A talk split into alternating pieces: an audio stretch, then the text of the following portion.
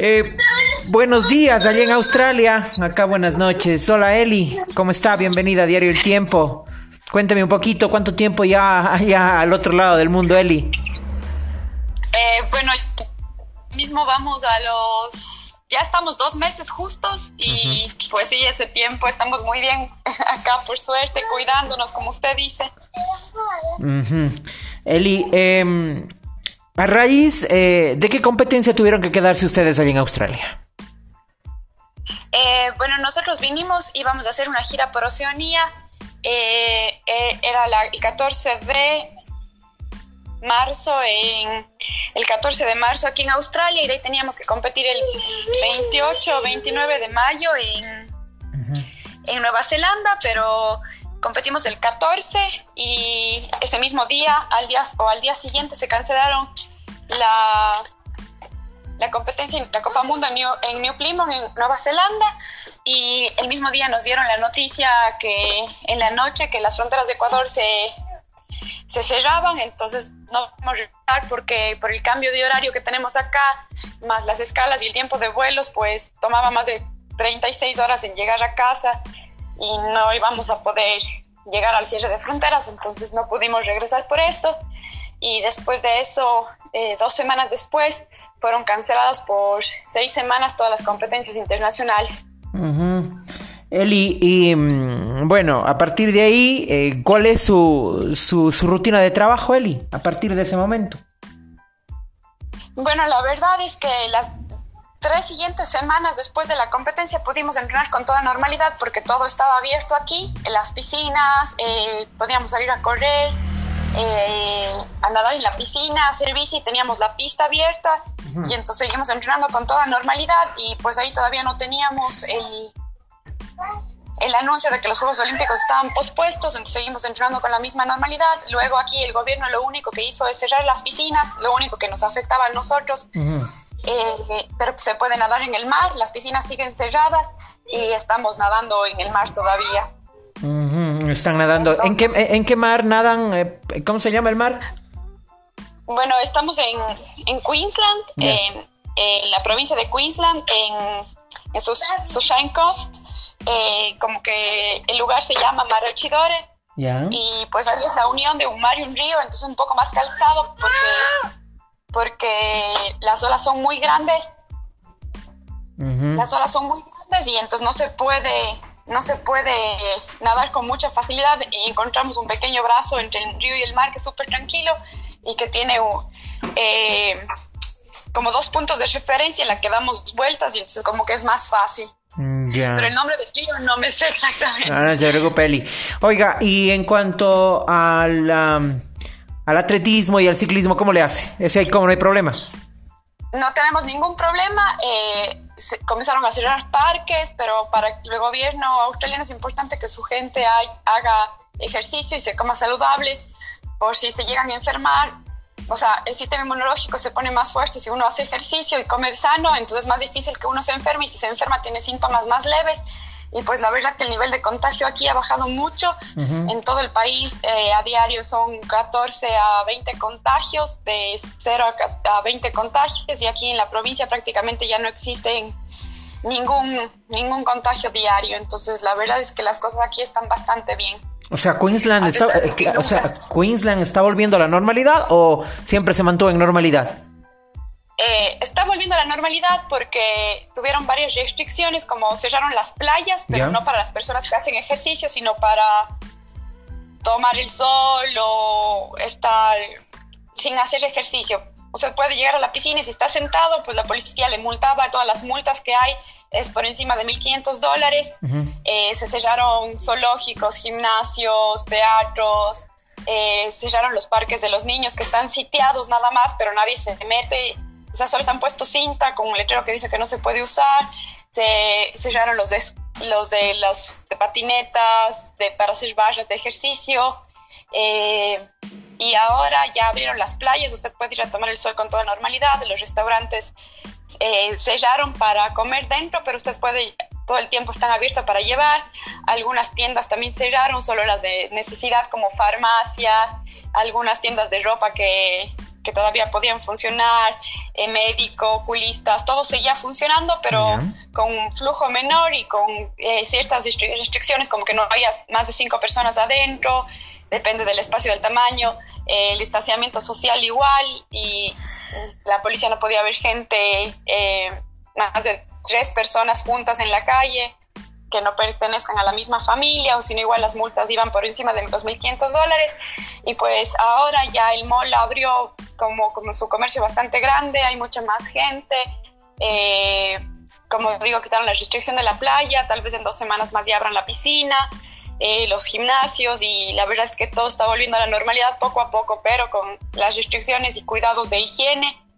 Eh, y distanciamiento social que se tiene que seguir. Pero aquí nunca la gente usaba mascarillas ni nada de, eso. Eli, em, usted está con su esposo, ¿no? Y con, con su bebé allá. Eh, ¿En dónde están viviendo? ¿Cómo le hacen para eh, que alquilaron una casa? Cuénteme un poco, un poquito de eso también, Eli. Eh, alquilamos un departamento. Estamos también con Armando Matute que vino a, competir acá. Y yo estoy con mi esposo y mi hijo. Gracias a Dios decidimos traerle porque si no la historia no sería tan feliz. Y pues em, estamos en un departamento eh, la verdad es que hemos tenido mucha suerte. Justo se encuentra Klaus, no sé si usted se acuerda, el primer ecuatoriano en clasificar a Juegos Olímpicos. Ya, sí, sí. Eh, de invierno. Él fue médico fisioterapeuta del Comité Olímpico, se ganó una beca acá, ya vive tres años y vive a 15 minutos de nuestro departamento. en realidad ha sido una bendición, nos ha ayudado mucho él. Eh, la, gente de aquí se ha portado muy bien con nosotros eh, al ampliarnos la estadía aquí en los departamentos, sabiendo nuestra situación, se han portado muy bien, hemos encontrado gente mientras entrenábamos que se ha hecho amiga nuestra y nos ha ayudado de diferentes maneras y pues la verdad eh, hemos tenido mucha, mucha suerte acá, mucha ayuda de, de, todo lado. estamos hablando del chico Jumbluk, ¿no es cierto? ¿Estoy bien? No, Armando Matute. No, el otro. Ah, sí, Jumbluk. Claro, sí, claro, Jumbluk. Claro, claro, Jumbluk. Oiga, eh, eh, aparte de él, ¿más ecuatorianos o no? Aquí, o sea, no sé si haya más ecuatorianos, pero nosotros le, encontramos a él por, eh, por el hecho de que como trabajaba en, la, en el Comité Olímpico, pues sabía que íbamos a venir a competir acá eh, antes de que se cierre todo esto, pero él nos ha ayudado mucho con varias cosas. Eh, de ahí Armando Matute que vino a competir con nosotros y nosotros. Ya. Eh, Eli, colombianos, chilenos, no sé, peruanos, digo, ¿les he encontrado ahí también? Gente que estaba con usted en el triatlón. Estábamos, en realidad, eh, no, porque los chilenos se regresaron el día anterior, colombianos y peruanos no vinieron a la competencia. Eh, México tampoco estuvo, solo estuvo Chile, Latinos, Chile, Ecuador. Si no mal recuerdo, solo los dos países de Sudamérica, canadienses, americanos, sí estuvieron, canadienses y americanos, todos se pudieron regresar. Antes Chile, ellos pudieron regresar porque no tenían cierre de fronteras para... No sé si, realmente no sé las noticias de Chile si eran, no, nunca cerraron fronteras o no cerraron para nacionales. En realidad eso le quedó de bien. No hay problema, Eli. Sí, somos chilenos, chilenos y nosotros creo que vinimos a la competencia de acá y pues estábamos con unos amigos de España que en realidad habían muchos españoles, unos sí pudieron regresar, pero ellos no pudieron regresar porque incluso compraron dos tickets, los cuales no funcionaron y tuvieron que pagar por ellos, pero es que ellos son de las Islas Baleares, exactamente de Mallorca, entonces ellos solo podían llegar a Barcelona o a Madrid, no habían vuelos hacia, hacia las Islas Baleares, entonces ellos decían, ¿qué hago yo en Barcelona, en Madrid? Si no voy a, no voy a, voy a llegar al aeropuerto y no van a haber taxis y no va a haber gente que me pueda llevar ni a un hotel, no sé si funcionan los hoteles.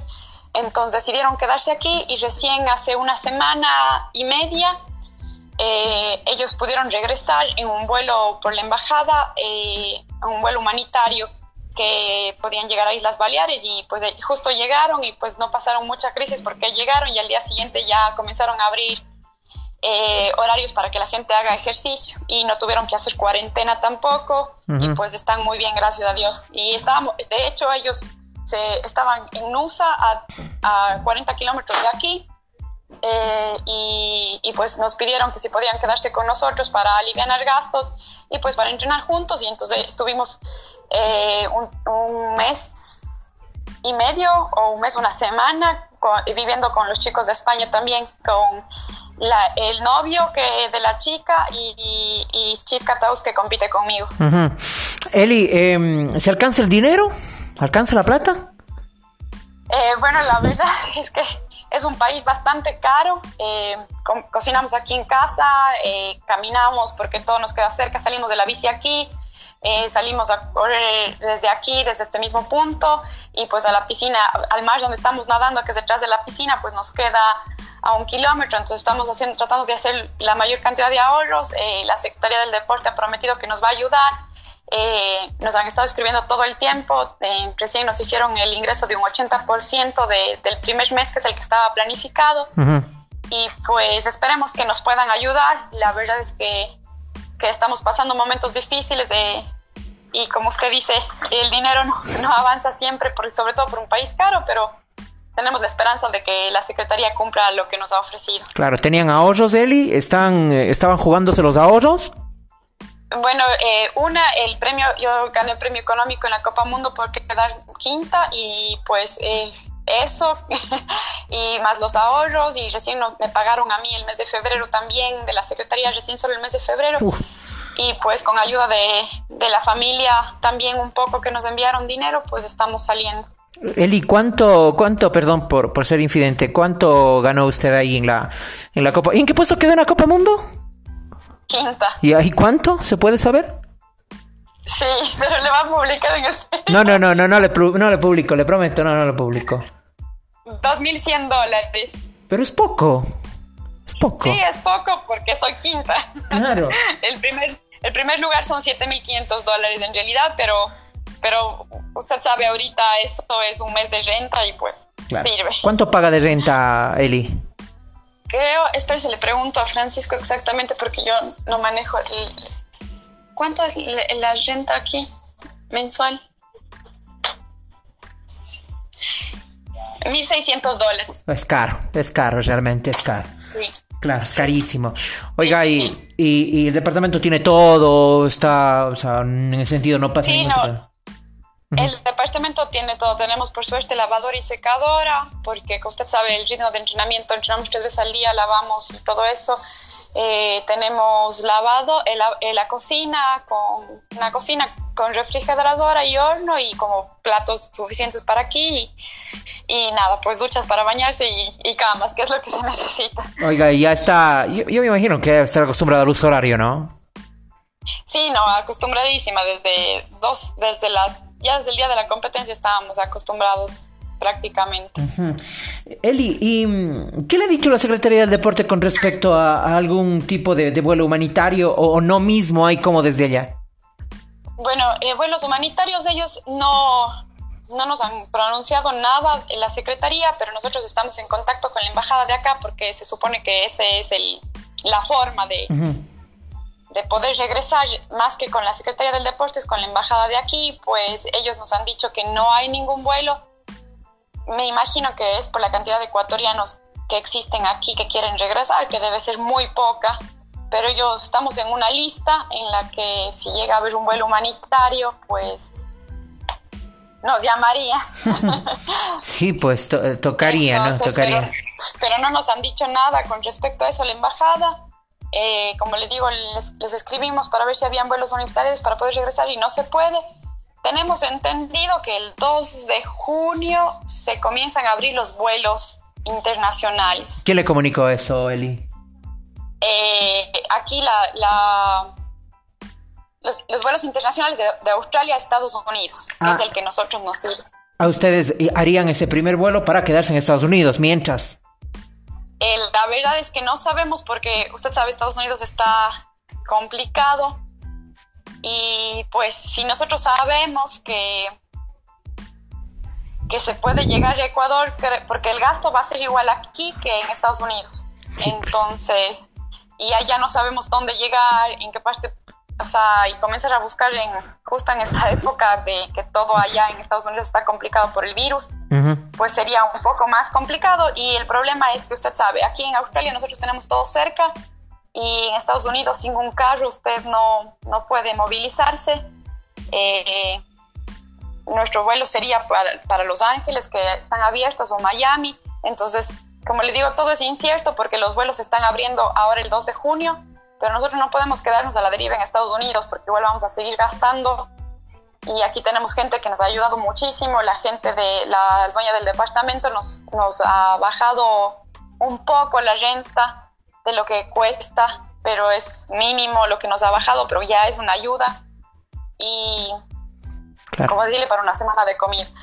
Pero no, esperemos que la frontera se abra eh, para para los primeros días de junio en Ecuador y sería una bendición porque podríamos viajar directo de aquí a Estados Unidos, de Estados Unidos a, a Ecuador. Pero, eh, como le digo, se dice que van a haber ya abiertas hacia Estados Unidos, pero no sabemos si vaya a haber la frecuencia, la cantidad de pasajeros para poder comprar un vuelo y los vuelos son caros y como le digo, los chicos de España compraron dos vuelos que les cancelaron y no les devolvieron la plata. Entonces, es un tema difícil, la verdad.